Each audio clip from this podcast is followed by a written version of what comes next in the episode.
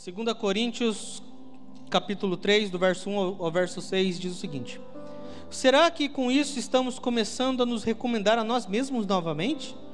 Será que precisamos, como alguns, de cartas de recomendação para vocês ou da parte de vocês? Vocês mesmos são a nossa carta escrita em nosso coração, conhecida e lida por todos. Vocês demonstram que são uma carta de Cristo, resultado do nosso ministério escrita não com tinta, mas com o espírito do Deus vivo, não em tábuas de pedra, mas em tábuas de corações humanos. Tal é a confiança que temos diante de Deus por meio de Cristo.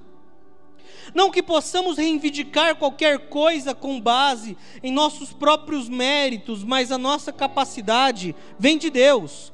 Ele nos capacitou para sermos ministros de uma nova aliança, não da letra, mas do espírito, pois a letra mata, mas o Espírito vivifica. É um texto que esse jargão, pelo menos, ele é muito conhecido no meio cristão, no meio evangélico.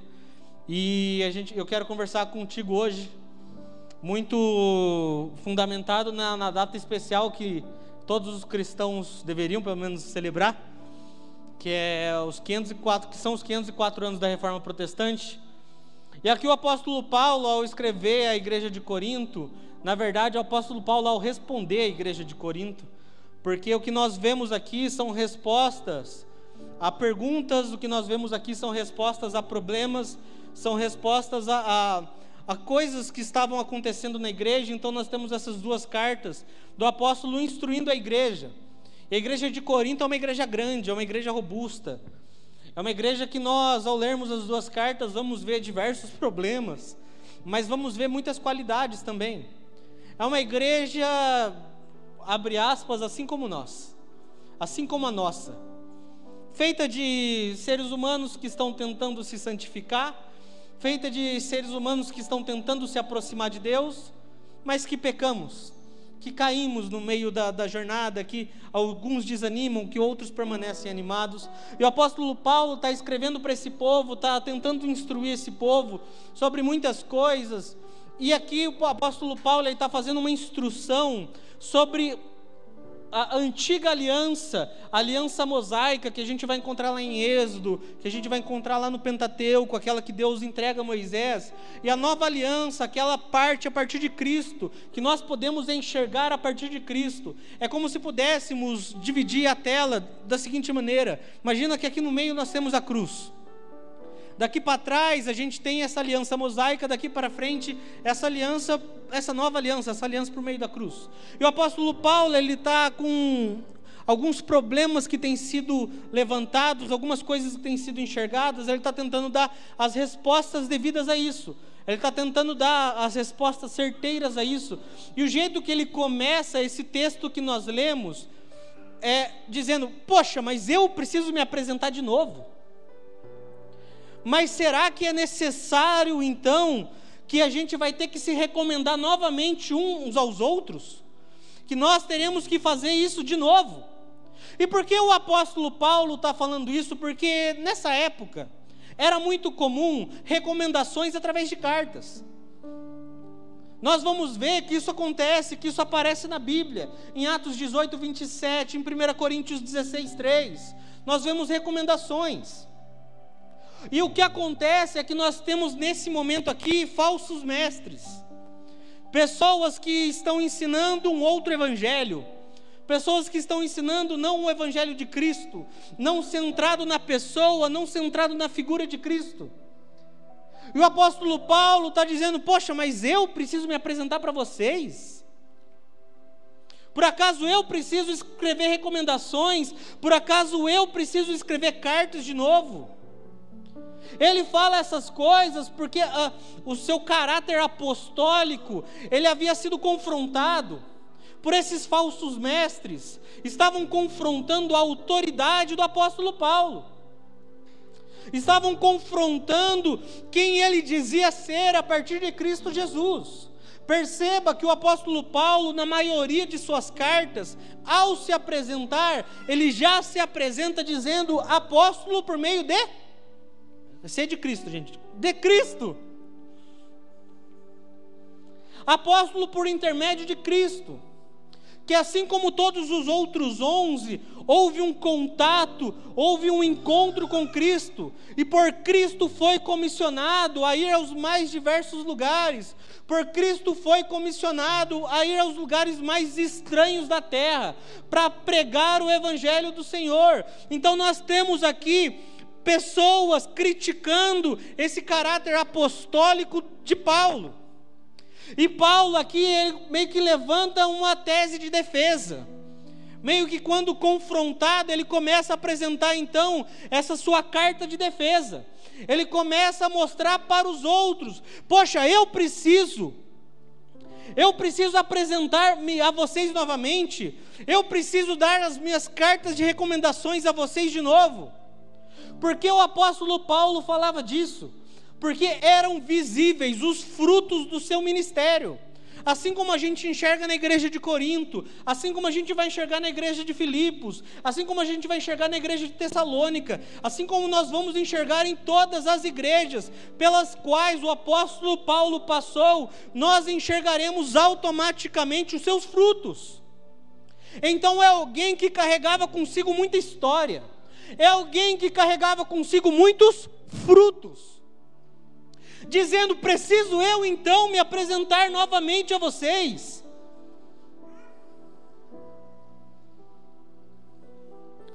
O apóstolo Paulo necessariamente não precisava, porque a sua carta de recomendação eram seus frutos. Assim como vai ser nesse primeiro trechinho aí dessa parte das cartas que eu quero trabalhar com vocês.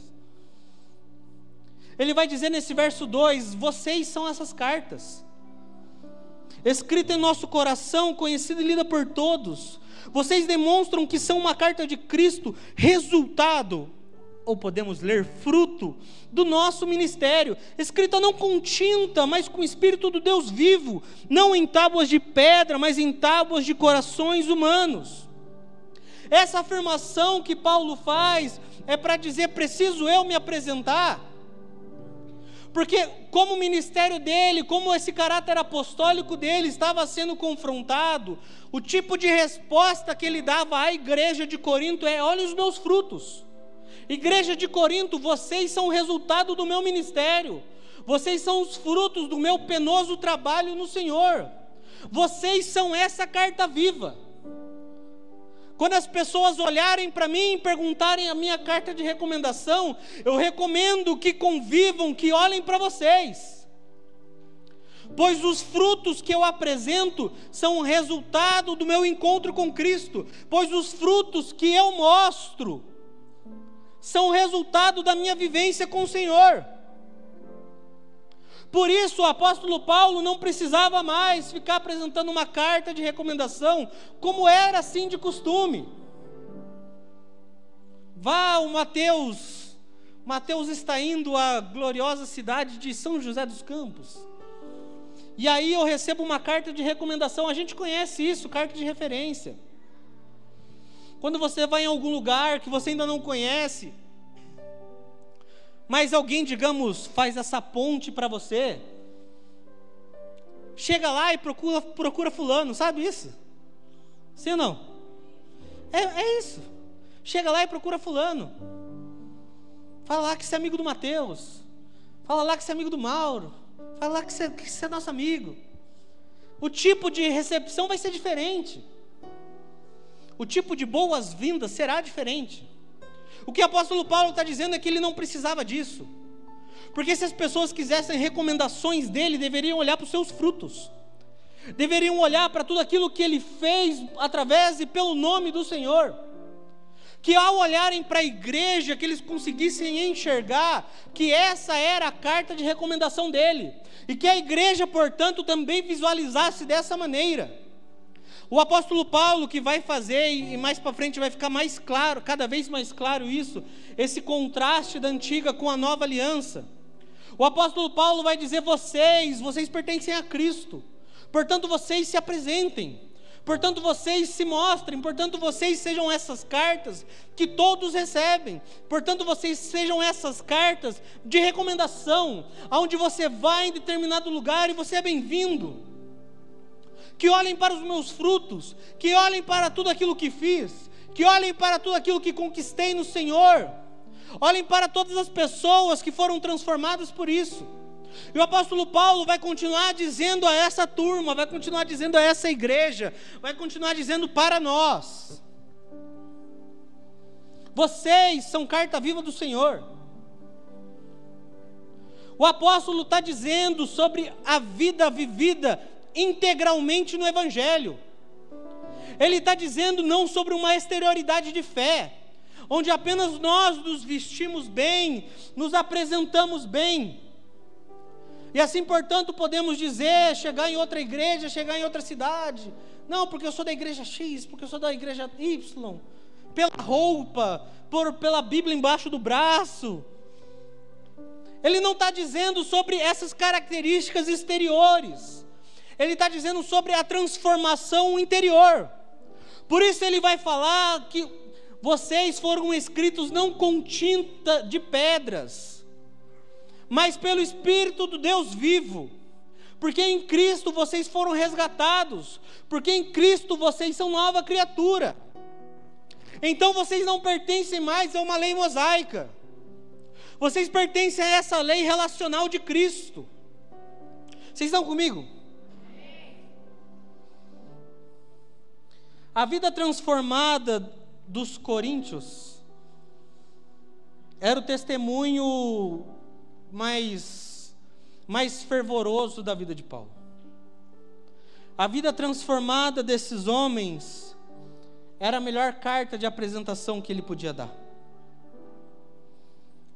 Esses falsos mestres que, que tentam se apresentar, eles tentam chegar com diversas cartas assinadas por Y, por Z.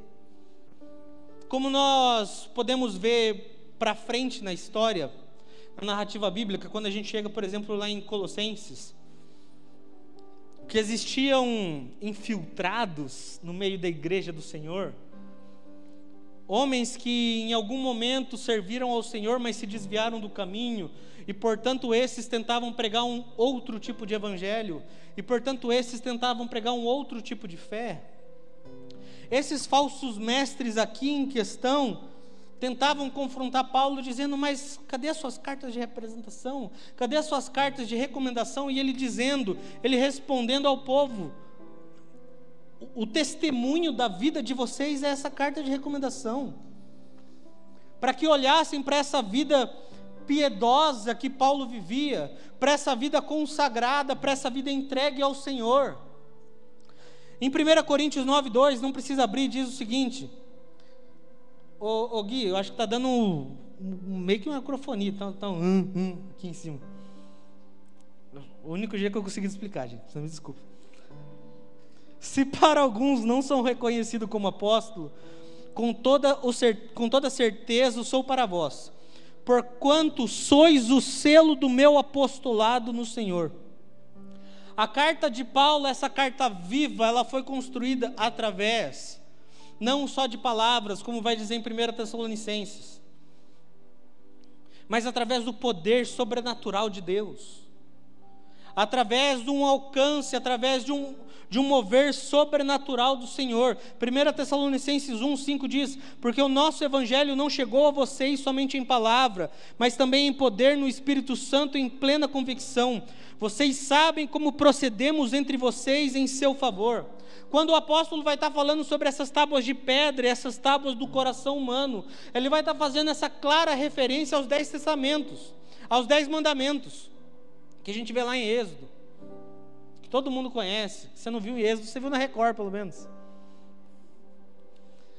E ele vai falar que ah, nós não estamos gravados como era nessa época, como foi com, com o povo de Moisés, com o povo que estava com Moisés. Mas nós estávamos, estamos gravados no Senhor, não com essa tinta que apareceu em pedras, mas pelo Espírito que, que vivificou os nossos corações. É sobre o Deus que está escrevendo a sua lei nos nossos corações. Quando o apóstolo Paulo vai estar falando a respeito dessa nova aliança, para que o povo entendesse a partir desse sacrifício de Cristo Jesus, é para que eles entendessem que o Espírito do Senhor vivifica as nossas vidas, que nós somos transformados pelo Espírito de Deus, que se estamos aqui hoje é porque um alto preço, um alto preço foi pagado por nós. Não foi de graça, não foi fácil, não foi algo simples. Portanto, nós estamos gravados em, no Senhor, pelo Seu Espírito que nos dá vida. E o apóstolo está querendo que essa igreja entenda, para que ela não viva de acordo com a lei, do jeito, digamos, eu vou entrar nisso já já, pode ficar tranquilo. Do jeito mais farisaico possível. Quando eu falo de jeito farisaico, é, é de uma vida externa apenas. As tábuas de vocês não são gravadas com tintas, mas no coração. Porque a real e verdadeira mudança não é visível, não é exterior, mas ela acontece aqui dentro. A verdadeira transformação que o Senhor faz na nossa vida começa no nosso coração. E é para esse lugar que Paulo está chamando a nossa atenção. Não adianta as suas belas, não adiantam suas belas canções. De que, de que adianta a sua bela fala, suas belas vestimentas? Se o, cora, se o seu coração está podre, se o seu coração está distante do Senhor, de que adianta isso? De que adianta as belas frases de efeito, os belos vídeos compartilhados nas redes sociais? De que adianta isso? Se aqui dentro, que é o que importa, você está morto. O apóstolo está dizendo, está chamando a nossa atenção para que venhamos a buscar vida novamente nele, que venhamos a buscar vida novamente no Senhor. E é essa a promessa da nova, da nova aliança. Ezequiel 11, 19 diz o seguinte: Lhes concederei um só coração, e colocarei dentro de cada um deles um novo espírito, retirarei deles o coração de pedra e lhes darei um coração de carne. Os falsos profetas, esse movimento farisaico, como eu disse agora há pouco, reivindicavam para si, clamavam para si o cumprimento à risca da lei mosaica, dizendo que a obediência pela obediência de todos os 613 mandamentos levava à salvação.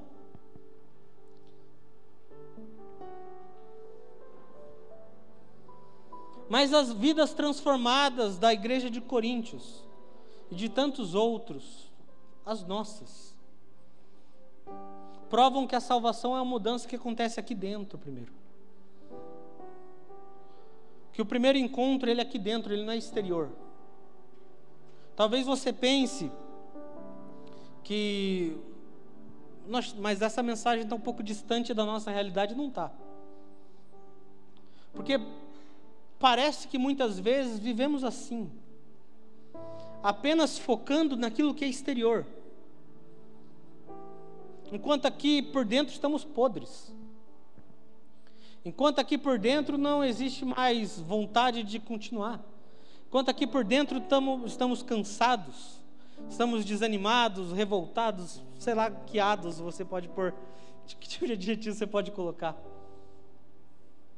Mas enquanto nós olhamos para os fariseus e vemos para ele, para eles a, a, a importância do cumprimento daquilo que é exterior, daquilo que, que é apenas aparente, não só o Senhor, mas como todos aqueles que vêm depois dele. O apóstolo Paulo é um deles, diz: Deus se preocupa com o teu coração. Repito, não adiantam suas belas canções, o seu belo tempo de igreja, não adianta a tua bela oratória, não adianta nada disso se o seu coração está distante, se o seu coração está podre. De nada adianta isso. Vocês não foram gravados como aconteceu lá na, nas historinhas que nós lemos em Êxodo. Vocês não foram gravados em tábuas de pedra. A assinatura, se assim podemos dizer, de Deus está no coração de vocês. E é pelo coração que devem voltar ao Senhor. é por causa do coração que devem se render ao Senhor novamente. Não vivam como esses que nesse tempo da nova aliança, que é o que nós vivemos. Como eu, eu, eu tentei explicar, aqui, imagine que aqui está a cruz. Aqui nós temos o período da lei mosaica, que era um período de fé, que os homens eram salvos por fé. Tanto que o versículo 3 vai falar isso: nós não podemos reivindicar através de obras para nós. Nunca houve salvação sobre obras na história da, da humanidade, na história bíblica nunca houve isso. O próprio, o próprio povo judeu no Antigo Testamento precisava crer no altar, precisava crer no cordeiro, que através daquilo haveria remissão de pecados. Precisava crer nisso. Os próprios mandamentos, todas essas leis que foram dadas, foram para que o ser humano entendesse a sua incapacidade de sozinho chegar até Deus, para que o ser humano entendesse a sua essa sua humanidade caída, para que o ser humano entendesse o quanto ele é e precisa ser dependente do Senhor. Então nós temos aqui nessa lei mosaica, nessa lei antiga, que ela acaba se cumprindo em Cristo Jesus. E agora nós temos essa nova aliança, que nós não precisamos mais sacrificar cordeiro, que nós não precisamos mais, não, mas que nós temos um livre acesso ao Senhor. Que nós podemos muito bem aqui mergulhar com o rosto no chão, falar: Jesus, me perdoa. Me perdoa porque exteriormente eu posso estar bem, posso estar sorrindo, ok, está tudo maravilhoso, mas aqui por dentro está horrível. Senhor me perdoa porque exteriormente eu posso estar pagando de crentão. Aleluia, glória a Deus. Mas aqui por dentro eu estou destruído. O Senhor que nos chama hoje, nessa noite, nos chama não por aquilo que nós aparentamos, mas nos chama pelo nosso coração, por aquilo que nós não vemos por aquilo que você não consegue ver em mim. Por mais que você possa, digamos, ter um olho clínico, você não consegue ver como é que está aqui dentro. Do mesmo jeito eu não consigo. Somente o Senhor. Por isso é tão importante entendermos o lugar que nós estamos de acesso direto a Deus. Porque, como estamos nesse período de nova aliança, Agora nós temos acesso direto ao Senhor. Enquanto aqui na antiga aliança precisávamos de alguém para nos ajudar nesse caminho, agora eu posso, como disse, me ajoelhar, pôr meu rosto no chão e falar: Senhor, me perdoa. Senhor, me ajuda. Senhor, aviva minha vida. Senhor, renova minha vida. Eu posso fazer isso. Paulo está querendo dizer para essa igreja de Corinto, Paulo está querendo dizer para a nossa igreja, o perigo que é o viver de aparências. Paulo está querendo mostrar para todos nós o perigo e o problema que é a vida de aparências. E meus irmãos, nós vivemos na era das aparências. Nós vivemos na geração das aparências. Pessoas que nas suas redes sociais são as mais belas e editadas fotos possíveis. E por dentro está uma bagunça. Nós sabemos o que é isso. Nós estamos vivendo, estamos presenciando a era das aparências. Isso acontece não só lá fora, mas acontece aqui no nosso meio. Acontece conosco se nós não vigiarmos também. Por isso Deus diz: estamos nessa nova aliança com Cristo, onde temos acesso direto a Deus. Portanto, não vivam, não vivam como quem viveu lá no passado, apenas pensando que a sua boa aparência, que as suas boas obras faziam com que se achegassem a Deus. O problema desses falsos mestres aqui no Novo Testamento é que eles reivindicavam para si, eles acreditavam que apenas o exterior, que apenas esse cumprimento das leis, que apenas essa parte externa importava, enquanto Deus chamava no cham, cham, chamava cada um de nós pelo nosso coração.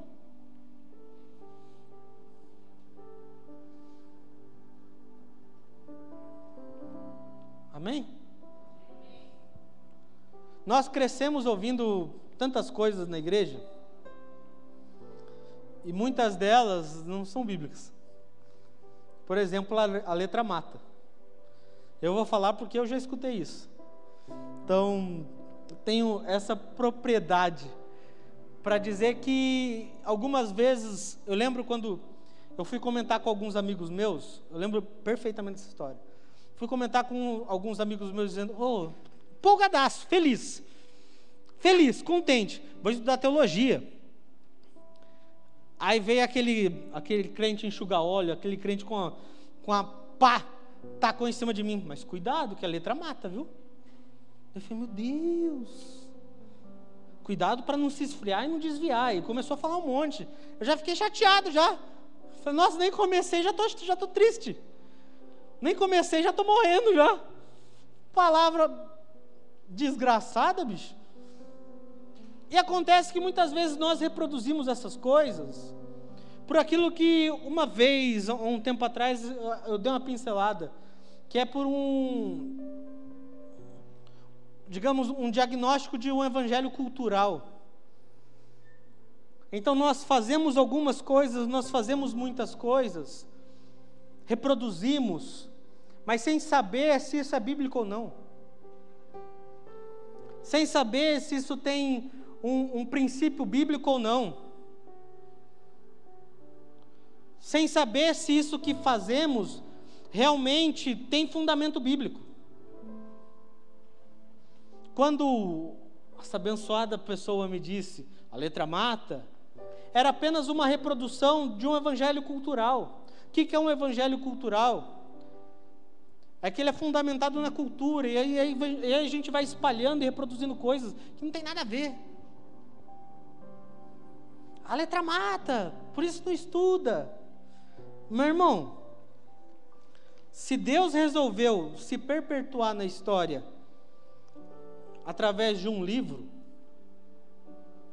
através de tradição escrita, você dizer para um filho de Deus, para ele não estudar, é uma tremenda é, um, é um tremendo choque, não é? Nós conhecemos Deus através da tradição oral. Estamos aqui em tradição oral, que ouvimos dos nossos pais, ouvimos dos nossos avós, ouvimos de pessoas mais velhas, sim ou não? Mas Deus se perpetuou na história através da tradição escrita. Então, de geração após geração, de lugares a, a, a dos mais habitáveis possíveis, aos mais longes, aos mais escondidos.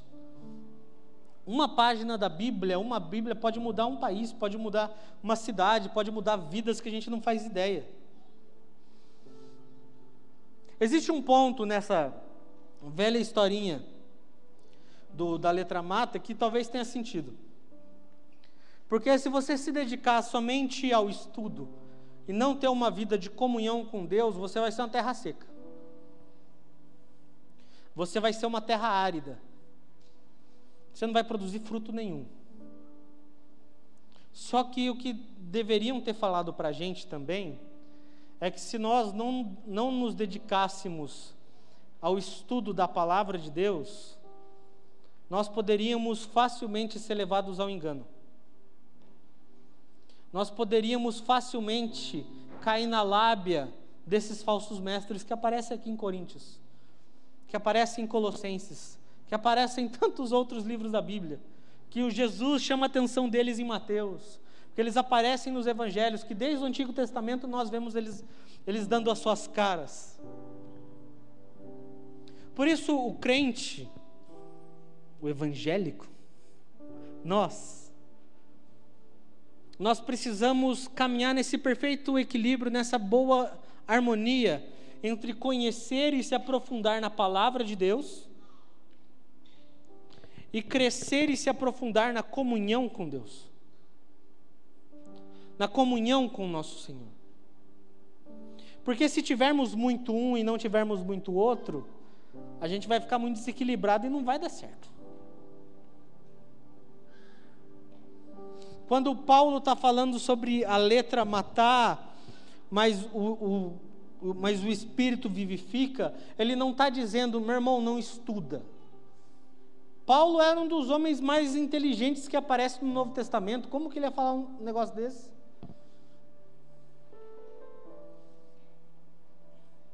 Paulo está falando dessa vida exterior. Não é para ser vivida apenas de aparências. Nós precisamos do Espírito para nos vivificar, mas precisamos mergulhar sim na palavra de Deus.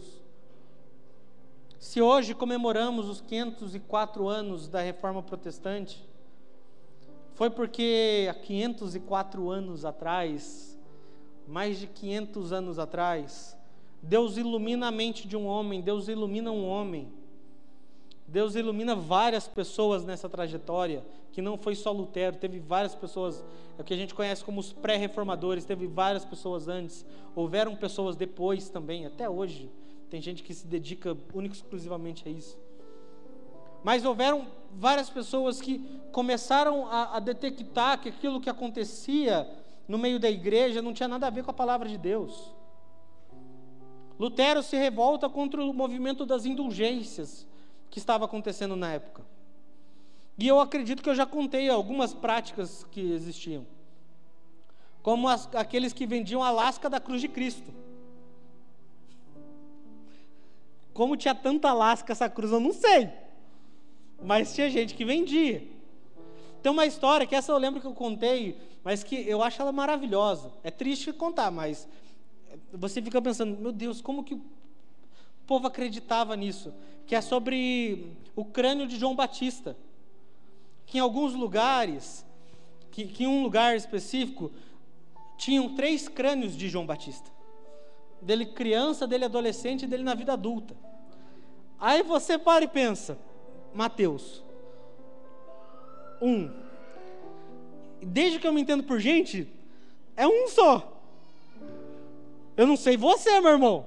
Você é um ser especial, depois a gente conversa, faz uma oração de libertação aí na sua vida. Mas aconteciam coisas que a gente dá risada hoje. A gente fala, meu Deus, como isso? Como alguém vendia lasca da cruz e os outros compravam, achando que ia para o céu por causa disso. Como alguém vendia apresentação para o crânio de João Batista e as pessoas compravam acreditando que iam para o céu por causa disso. Meu irmão, isso acontece até hoje. Dependendo do lugar que você ligar, você vai ver isso acontecendo até hoje. Você vai ver aquilo que há mais de 500 anos atrás deu briga. Porque olharam para a Bíblia e falaram: peraí, isso não parece com a Bíblia, não. Não existe essa compra e venda da fé. Esse quem quer dinheiro gospel. Quem quer dinheiro? Sabe, dá, quem dá mais dinheiro vai para o céu. Não existe isso. Essa venda de terreno no céu não existe. É que eu, eu vi hoje, então está muito fresco na minha memória um, um abençoado que, que ele ia vender o sopro ungido. Eu não estou brincando, gente. Ele pegou, ele encheu bexigas e fez o seguinte merchandise. Irmão, porque hoje à noite, hoje à noite eu vou estar distribuindo o sopro ungido. Meu Deus! Meu Deus! Então a gente dá risada de tipo, poxa, como que alguém acreditava que era lasca da cruz de Cristo, mas isso acontece até hoje. Esses falsos mestres ainda se apresentam até hoje, dizendo que a vida exterior, ela é mais importante e ela garante a salvação, que não é o coração. Que não é a nossa vida rendida. Deus está nos chamando não é fazendo um leilão para ver quem, quem chega primeiro. Não existe isso. Muitas dessas coisas, dessas aberrações que vemos, são fruto justamente desse lugar de falta de estudo. Se nós só estudarmos e não tivermos uma vida de oração, seremos terra seca, uma terra murcha. Mas se nós só buscarmos o espiritual, aleluia, glória a Deus, e nunca pararmos para nos debruçar na Bíblia, nós provavelmente vamos cair nas aberrações gospels da vida. O apóstolo Paulo está dizendo que nós pertencemos ao Senhor. Ele está dizendo que não são as nossas obras que nos compram, não são as nossas obras que nos garantem o céu, que não é aquilo que é aparente que garante a, o, o nosso ticket para o céu, mas a salvação única exclusivamente pela fé. Não é por aquilo que temos, não é por aquilo que damos ao Senhor, é pela fé. Era assim no Antigo Testamento, é assim hoje, sempre será assim. Nos achegamos verdadeiramente a Deus por fé o Senhor nos encontra e redime e regenera o nosso coração. Essa aliança antiga, ela mostrava a fraqueza que o povo de Deus possuía. 613 mandamentos se tornaram. Não começou com 613, mas chegou a 613 mandamentos. E eram coisas que era impossível um ser humano cumprir. Então era impossível uma obediência perfeita a todos esses mandamentos da antiga aliança. E os fariseus clamavam para si, reclam... chamavam para si que se você obedecesse todos os mandamentos bonitinho, você vai para o céu. Por aquilo que você fizer, não. Não era, nunca foi assim. A antiga aliança já mostrava que o homem era insuficiente, já mostrava que ele era pecador, já mostrava que sozinho ele não conseguiria, já mostrava que ele precisava depender de Deus, que ele precisava acreditar em Deus. Enquanto os fariseus, os doutores da lei, os falsos mestres vinham com esse belo discurso de guardar a lei pela lei, apenas buscando a vida exterior. Jesus chamava-nos e chama-nos pelo nosso coração. Jesus, Jesus, diz que a nossa salvação não vem, repito, pelas obras que fazemos. Você pode fazer um monte de coisa na igreja. Não vai, isso não quer dizer que você seja salvo, irmão. Salvação vem pela, pela nossa vida rendida a Deus, por uma confissão de arrependimento perante o Senhor, para chegar perante o Senhor e falar: Deus, eu, eu reconheço que Tu és Senhor sobre a minha vida, e agora não tem mais volta, não. Não por aquilo que podemos barganhar, não por aquilo que podemos entregar, por aquilo que podemos. Não! Por fé por acreditar. Esses mesmos fariseus diziam diziam a respeito de Jesus, mas ele come com pobres, mas ele come, provavelmente diriam isso, com aquela gentalha, porque visavam apenas o que era exterior, visavam apenas o que era aparente, enquanto Jesus sempre chamava-nos sempre nos chamava, sempre chamava cada um de nós pelo nosso coração.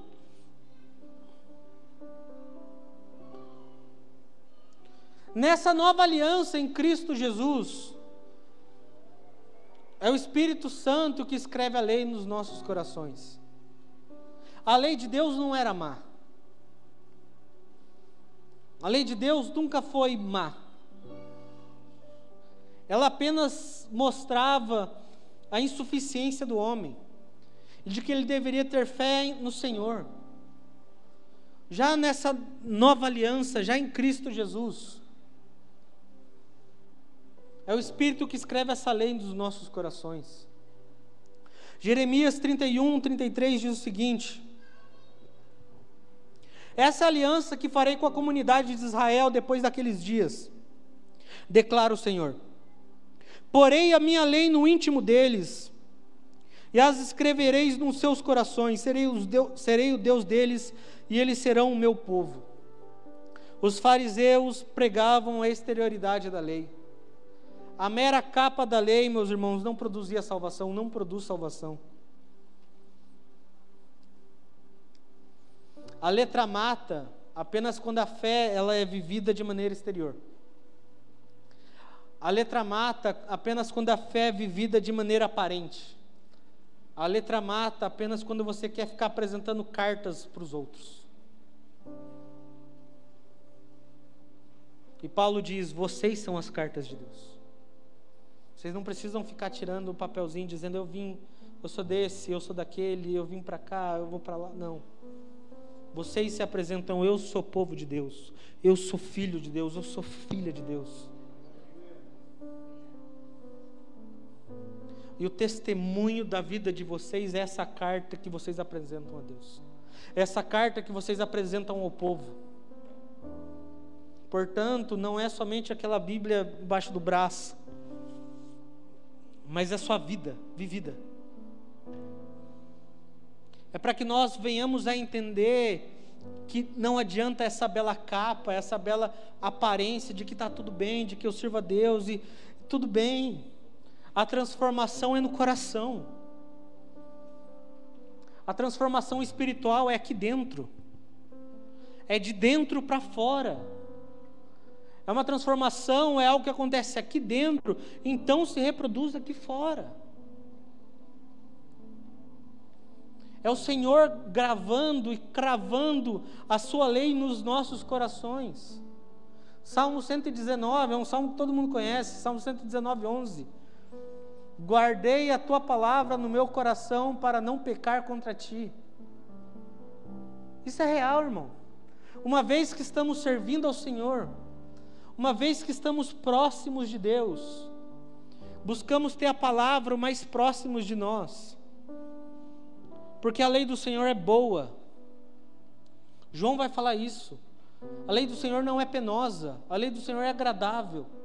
As palavras de Deus, a palavra de Deus, as escrituras, não, não, não, é algo sofri, não é algo de sofrimento, mas é algo agradável, onde nós conseguimos nos deleitar, onde nós conseguimos aproveitar, onde nós conseguimos descansar nossa alma abatida, nossa alma cansada. O apóstolo Paulo está chamando a atenção desse povo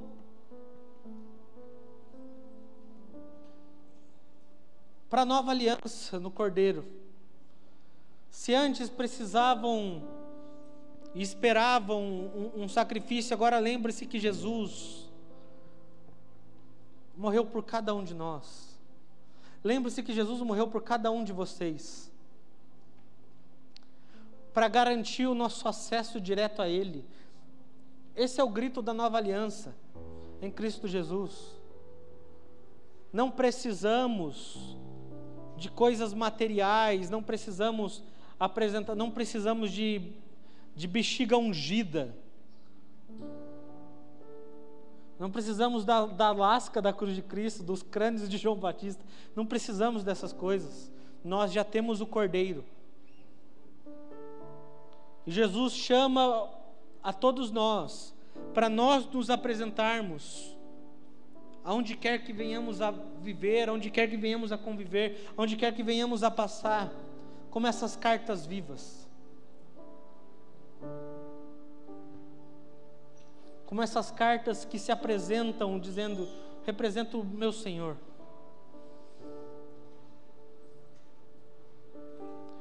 Deus grava, sua, Deus grava nos nossos corações a sua lei.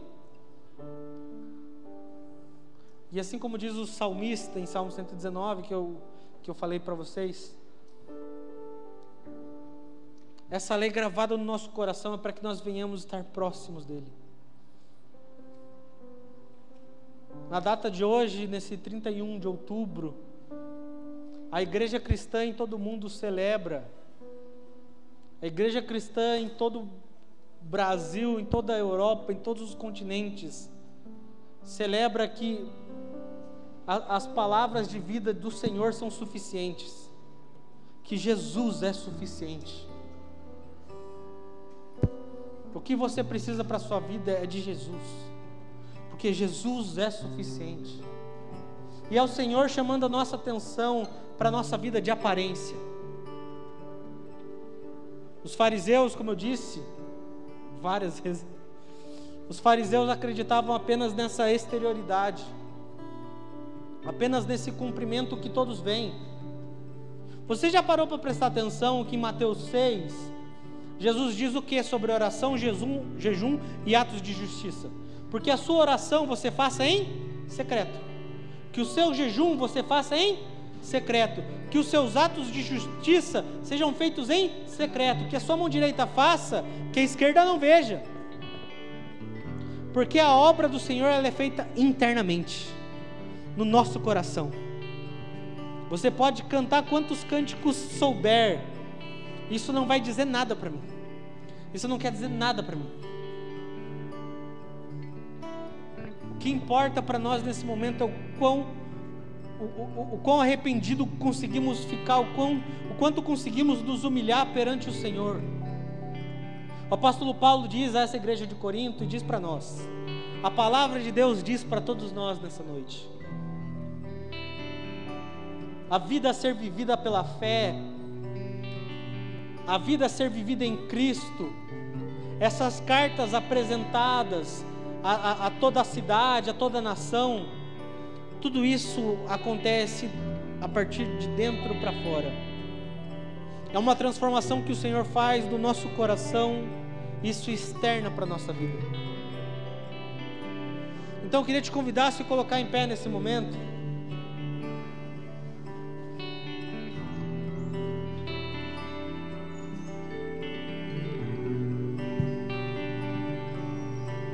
Nós vamos estar orando e eu, eu, eu queria que você rasgasse o seu coração perante Deus. Que você apresentasse verdadeiramente a si mesmo como está aqui dentro. Onde eu não consigo ver, onde os seus amigos não conseguem ver, onde às vezes nem o seu cônjuge consegue ver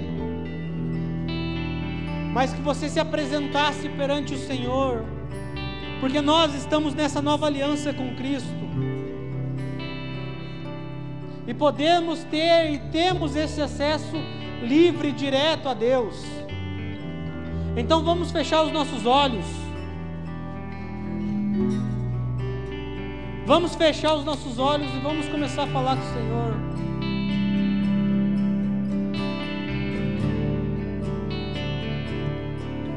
Pai, nós oramos nessa noite, Jesus, pedindo que o Senhor nos alcance com arrependimento, papai, para que nós não venhamos a viver uma vida de aparências, para que nós não venhamos a viver uma vida de aparências, Pai. Mas olha para os nossos corações nessa noite, olha para dentro de nós nessa noite, Jesus e toca onde homem, onde ser humano nenhum consegue tocar. Alcança onde, Pai, nenhum de nós conseguimos alcançar, Jesus. Se nós precisamos nos arrepender, que venha sobre nós arrependimento. Se nós precisamos de renovo, que caia sobre nós renovo dos céus.